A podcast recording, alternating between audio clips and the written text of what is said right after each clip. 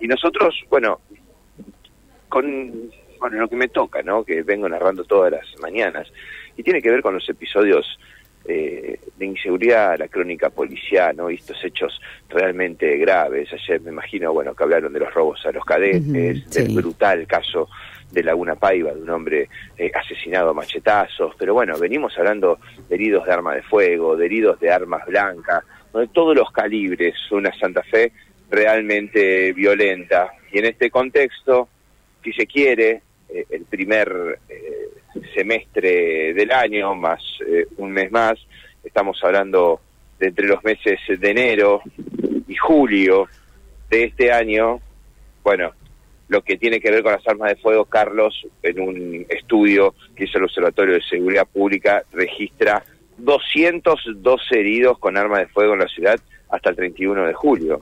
Digo, eh, estamos hablando de prácticamente eh, un herido de arma de fuego por día, ¿no?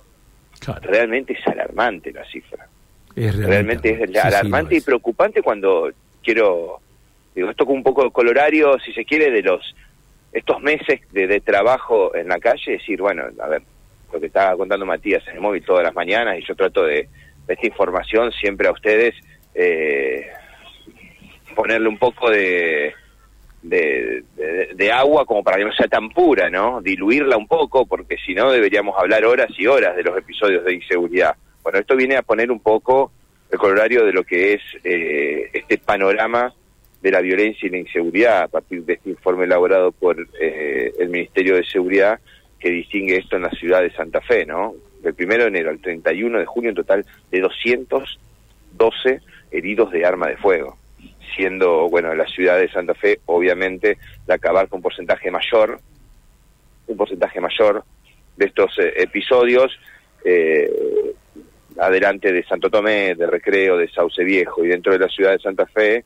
bueno, nada nuevo lo que voy a contar, pero se distinguen como los barrios más violentos, San Lorenzo, Chalet y Centenario en la zona sureste, y en el oeste Barranquita, Santa Rosa de Lima y Las Lomas, ¿no? Las Lomas con estos episodios de inseguridad como fue, como fue la última balacera a esta comunidad Cuón, ¿no? Recordarán que dejaron heridos a más de ocho personas. Bueno, realmente viste un poco de cuerpo entero lo que contamos todas las mañanas de este informe.